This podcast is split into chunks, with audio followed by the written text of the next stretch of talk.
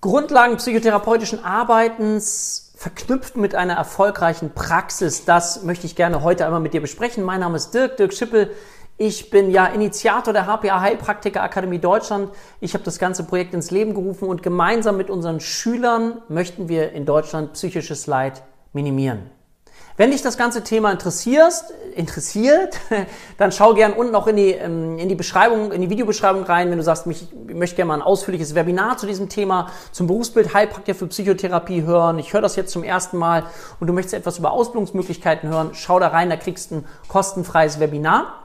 Und hier versuche ich immer so ein paar kleine Impulse mitzugeben und einerseits für diejenigen, die ganz neu sind, aber auch für diejenigen, die in der Ausbildung sind, ob bei uns oder auch woanders und dann gerne immer noch so ein paar Praxistipps, wie du eine erfolgreiche Praxis aufbauen kannst, weil aus meiner Sicht ist es so unglaublich wichtig. Wir brauchen wirklich mehr Menschen noch, die psychisches Leid in Deutschland minimieren möchten. Du weißt das, wenn du die Wartezeiten kennst auf einen Psychotherapieplatz. So, heute möchte ich mit dir, wie gesagt, über ein paar Grundlagen sprechen und möchte mich mit dir gemeinsam nochmal in die Lage auch deines Gegenübers, deines Patienten versetzen. Das ist das Entscheidende.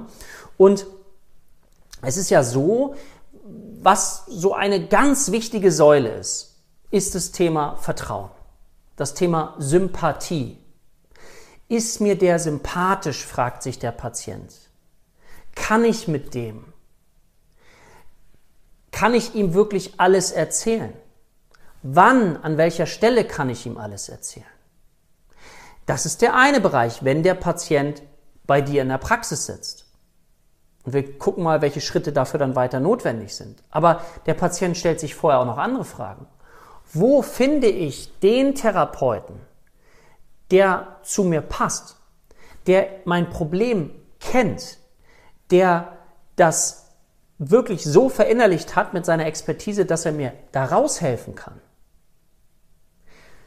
Ich fühle nur einen Dschungel, ja, stell dir mal Patienten vor, weil Patienten wissen ja auch nicht, was ist denn überhaupt, welche Therapieform gibt es überhaupt? Aha, es gibt eine kognitive Verhaltenstherapie, es gibt eine Psychoanalyse, Tiefenpsychologie, aha, Gestalttherapie, systemische Therapie, integrative Psychotherapie. Ja, was soll ich jetzt machen? Stell dir vor, du, dir geht's echt schlecht. So. Ja, was soll ich machen? So. Wenn ich Menschen frage, haben sie vorher schon mal eine Psychotherapie gemacht? Und ich habe häufig mal Patienten, die vorher auch in einer Kassentherapie waren, also in einer kassenfinanzierten Therapie dann frage ich die, was haben sie gemacht? Und dann sagen die, ja, Gesprächstherapie. Weil die haben, wir haben ja miteinander gesprochen.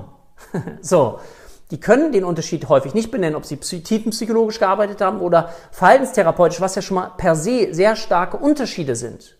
Das heißt, auch darüber aufzuklären. Das heißt aber, wenn du dir eine erfolgreiche Praxis aufbauen möchtest, ist es wichtig, wenn ein Patient sucht, nach Hilfestellung und keinerlei Orientierung hat, dass er eine Möglichkeit findet, dich findet erstmal, dass du sichtbar bist, dass er sich mit dir verbinden kann, dass er sieht, du hast eine Expertise. Das sieht man durch Texte, durch einen Blog, zum Beispiel durch einen Podcast, durch Videos, ja, durch Social Media, kann man sich dann verbinden. Und man merkt immer mehr, mehr, ah, der, der kennt das, der, der kann mir helfen. Da findet dann eine Orientierung statt. Also es das heißt, es ist wichtig, sich ganz intensiv in den Patienten hinein zu versetzen. Das, was wir sowieso schon nachher in der Psychotherapie können, lernen dürfen, empathisch zu sein, Empathiefähigkeit, Wertschätzung, Anerkennung. Das fängt nicht erst in der Psychotherapie an, das fängt schon an, wenn ein Patient auf die Suche sich begibt und sich dann mit dir verbindet. Stell dir mal vor, du arbeitest am Anfang, das ist dann das, was wir in unserer Ausbildung erfolgreiche, deine erfolgreiche Praxis eben machen, ähm, du fängst vorne schon an, dass sich die Menschen mit dir in Verbindung bringen können. Du hast eine klare Positionierung. Also was behandelst du und was behandelst du nicht? Welche Patienten? Aha, du schaffst ganz, ganz viel Klarheit. Dann ist es für dich nachher auch in der Praxis viel, viel leichter, mit diesen Patienten zu arbeiten, weil sie einem, einer bestimmten Positionierung entsprechen. Und du kannst in dem Bereich, in dem du dich dann ausbreiten möchtest, noch ein größerer Experte werden, weil du genau verstehst, was deine Patientengruppe, mit der du arbeiten möchtest, was sie umtreibt, was sie bewegt, was die Themen sind. Ja? Und natürlich macht es Sinn, dann zu überlegen, okay, mit welchen psychischen Erkrankungen möchtest du arbeiten, auf welchen Themen möchtest du arbeiten. Und auch da immer sehr viel spezieller zu werden. Du kannst auf der einen Seite sagen, ich möchte gerne als Beispiel jetzt mit, mit Burnout-Patienten, mit depressiven Patienten arbeiten. Oder du kannst noch spitzer hineingehen, wenn du in dem Bereich Experte bist. Ich möchte mit depressiven Führungskräften zusammenarbeiten. Dann weißt du zum Beispiel, wer da auf dich zukommt. Was sind die Themen, die die bewegen? Ich habe eine Frau, die auch in der erfolgreichen Praxisausbildung mit dabei ist, die auch Unternehmensberatung gemacht hat und die genau diese Menschen auch abholen möchte. Und natürlich verbindet die sich 1a plus damit. Und deswegen ist auch wichtig zu schauen, okay, was bringst du als Lebensbiografie mit? Was, ich habe ja früher gedacht, wie soll ich das jemals zusammenbringen, dass ich mal aus der Wirtschaft komme. Heute bringe ich das komplett mit rein in Expertise und dazu möchte ich dich einladen. Das mache ich mit jedem dass wir eben schauen, okay, was ist deine Lebensbiografie? Was hast du vorher gemacht? Was hat dir Freude gemacht? Was waren die Steine, äh, wo du gesagt hast, oh, das macht mir überhaupt keine Freude? Ja, woran bist du vielleicht auch zerbrochen? Was möchtest du gerne lernen? Ja? So, wo du dich selbst weiterentwickeln möchtest. Auch als Therapeut, das ist ja ein ständiges, ja, werden und wachsen und wachsen und werden. Ja, das hört nie auf. So, die Probleme werden nur ein bisschen anders. Ja? Also deswegen möchte ich dir da auch Mut machen. Also nochmal wirklich sich hineinzuversetzen. Und auch die Frage, ja, wir sind jetzt immer noch vor dem Prozess, wie jemand überhaupt zu dir findet, durch Sichtbarkeit, man nennt das auch Content Marketing, ja.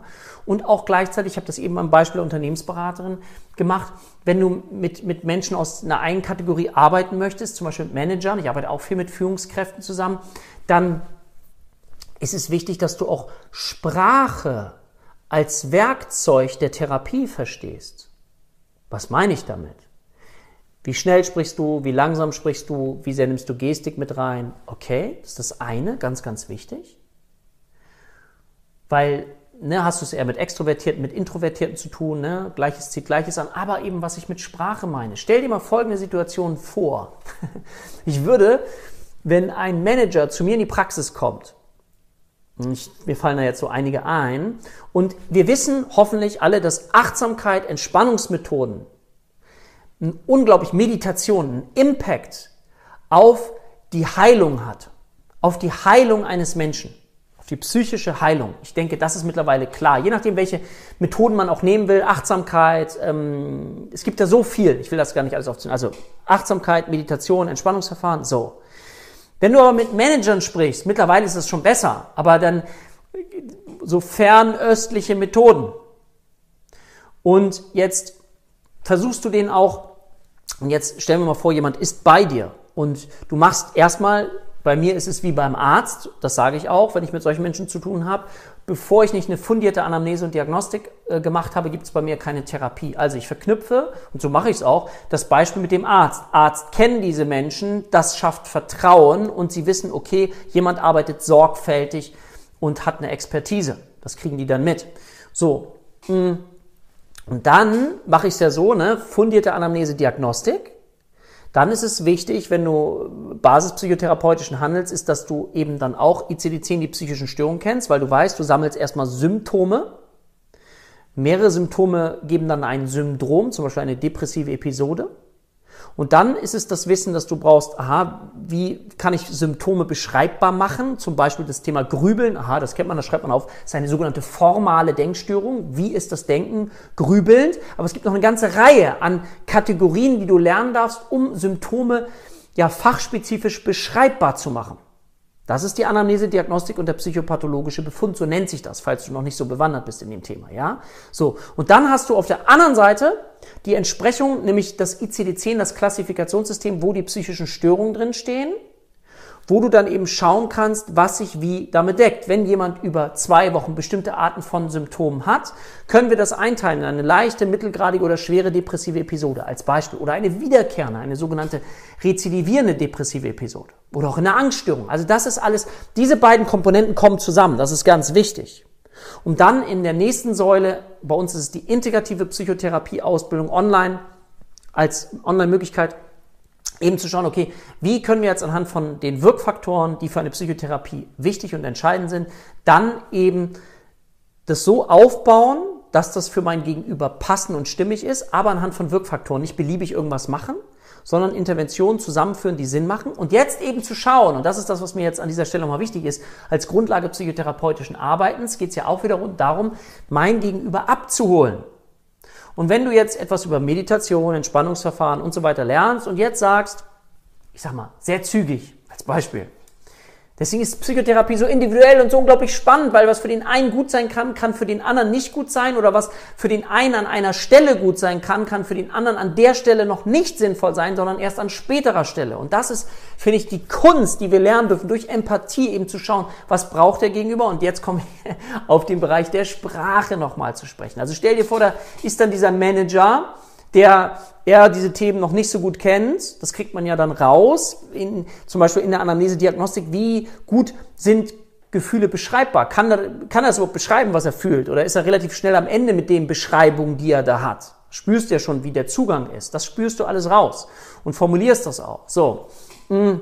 Und dann versuchst du aus meiner Sicht Metaphern zu finden. Beispiel. Und da komme ich jetzt zum Thema Sprache. Stell dir einen Selbstständigen vor, Manager oder wie auch immer. Aus meiner Sicht, das ist eine Metapher, die du vielleicht nutzen kannst, gibt es zwei Unternehmen. Das eine Unternehmen, in dem sie arbeiten und alles geben, jeden Tag immer wieder neu und Höchstleistungen erzielen und jetzt aber möglicherweise gerade, so wie Sie es beschrieben haben, in einer Phase sind, in der es Ihnen nicht besonders gut geht und Sie haben das und das und das, das beschrieben. Und genau dieses zweite Unternehmen, das biologische Unternehmen, oder das psychobiologische Unternehmen. Kannst du alles machen. Das wollen wir hier gemeinsam miteinander untersuchen. Weil, das möchte ich Ihnen gerne mitgeben als Patient, wer ständig mehr ausgibt, energetisch ausgibt, als er energetisch einnimmt, geht irgendwann pleite, geht energetisch insolvent. Der brennt aus. Und wenn du diese Sprache verwendest, das versteht jemand, der aus dem Jargon kommt. Der nimmt das sofort, er versteht, okay, ich habe hier ein Unternehmen, okay, dafür gebe ich alles. Das hat aber dafür gesorgt, dass mein anderes Unternehmen, mein biologisch-psychologisches Unternehmen, gerade da äh, Schwierigkeiten hat und pleite geht, dass er dann weiß, okay, es ist wichtig, bevor ich energetisch insolvent gehe, dass ich auf dieses Konto wieder etwas einzahle damit das zweite Unternehmen, in dem ich arbeite, nicht darunter leidet. Und dass wir dann eine Waage schaffen zwischen denen. Und dann kann man auch solche Begriffe, die teilweise dann abgenudelt sind für solche Menschen, Work-Life-Balance dann erklären. Aber wenn du in diesem Sprachgebrauch bleibst, nimmst du die Menschen mit. Andere Menschen, die können damit gar nicht gehen, was ich gerade erzählt habe. Verstehst du also auch das zu lernen? Weil es geht darum, dass wir aus meiner Sicht einen Schlüssel finden, einen Zugang zu unserem Gegenüber, wo der mitgehen kann, wo er sich aufgehoben fühlt, wo er Vertrauen findet und sagt, ja, das ist meine Sprache, das, diese Metapher kann ich gut nehmen. Ich zum Beispiel liebe total Sportmetaphern. Mentales Fitnesstraining, ja? Wenn ich eine Übung mache, mentales Fitnesstraining ist für mich total hilfreich. Mag ich total gerne. Ja? Und wenn du dann einen Manager hast und sagst, du willst eine Entspannungsübung einleiten und bitte entspannen Sie sich auf Ihrem Stuhl. Ich möchte Sie bitten, kurz die Augen zu schließen und sich zu entspannen. Ich weiß nicht, ich, ja, so. Dann wird das vielleicht bei dir auch schon, das mache ich manchmal so als kleine Witzübung auch, ähm, Aggression möglicherweise hervorrufen, weil das gar nicht geht. Ich habe hab noch nie Entspannung gemacht, ich habe noch nie Meditation gemacht und auf einmal soll ich mich hinsetzen und mir rattert der Kopf, uah, das geht gar nicht. Ich habe gar keine Aufklärung darüber bekommen, was jetzt passiert. Ja, also das heißt, aha, nächstes Thema, ganz viel Sicherheit schaffen, dass ich mich wohlfühle. Okay, wir haben jetzt ne, energetisch insolvent gehen, ich muss etwas dafür tun. Aha, okay, was kann man da tun? Das kann man ja auch dann als Beispiel bei diesem Manager zu bleiben, dann eben sehr gut erklären nachvollziehbar, welche Ernährung, was alles noch eine Rolle spielt, obwohl wir keine Ernährungsempfehlung geben, ganz klar nochmal. Und dann eben zu schauen, okay, wie könnte man das einleiten? Wie könnte man das beispielsweise? Während, also während man das erklärt hat, was da jetzt passiert, und dann kann man so, ich nenne das oszillieren, hin und her oszillieren, ja? So. Während, ich lade Sie ein, jetzt bei der Übung einmal die, die Augen zu schließen, ja? Und vielleicht schon mal an einen schönen Urlaubsort zu denken. Du merkst von der Sprache, ich bin anders, ne? Ich bin nicht in der Tiefe, sondern ich bin also in, in langsam, sondern ich versuche erstmal in diesem Zustand, in dem man sich erstmal vielleicht befindet, ihn abzuholen. Ja, vielleicht an Urlaubsort. Wann Sie das letzte Mal schön an Urlaub gewesen sind, so. Während ein Teil von Ihnen möglicherweise noch an die ganzen E-Mails denkt, die sie bearbeiten müssen, was alles noch so ansteht, kann ein anderer Teil in ihnen mal schauen, welche Bilder jetzt hochkommen, wenn sie an diesen Urlaubsort denken. Und während der andere Teil noch darüber nachdenkt, ja, was alles noch zu tun ist und welche E-Mails zu bearbeiten sind, kann der andere Teil sich mal diesen Sand vielleicht vorstellen. Vielleicht war das ein Sand, wo sie gewesen sind. Und so kannst du dann über die Sprache, erstmal über die Schnelligkeit der Sprache, ja, bist du noch voll da und er holt ihn ab. Ja, genau, ich denke noch an die ganzen E-Mails. Ne, dieses, ja, genau, oh, kann ein anderer Teil, aha, es gibt also zwei Teile in mir oder mehrere Teile, inneres Team, denk an sowas, ja. Kann ein anderer Teil da hineingehen, okay. Während der andere Teil, genau. Und so oszillierst du ihn immer ein Schrittchen mehr in die Entspannung. Und so kannst du sehen, wie auf einmal etwas ganz anders gestaltet werden kann, wenn du nur an das Thema Entspannungsverfahren denkst. Also es ein bisschen moderner aufzupeppen, anzupassen und das auszuprobieren und dann eben zu schauen, okay, wenn du jetzt eine klare Zielgruppe hast, mit der du arbeitest, positioniert bist, kannst du das dann immer weiter ausfallen. Deswegen macht es Sinn, sich nicht auf alles auszudehnen, sondern eben möglich auch zu schauen, mit wem möchtest du arbeiten.